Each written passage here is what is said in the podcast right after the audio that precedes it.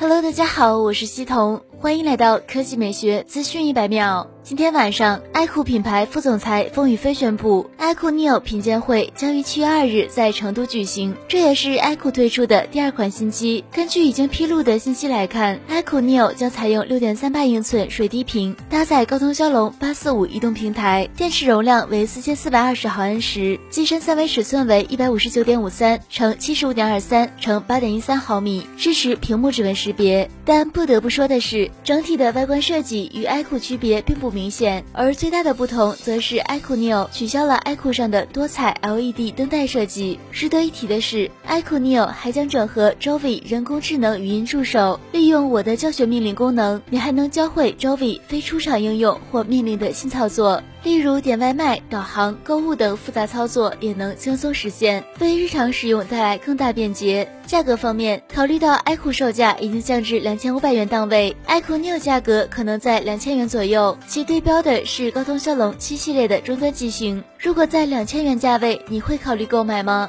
好了，以上就是本期科技美学资讯百秒的全部内容，我们明天再见。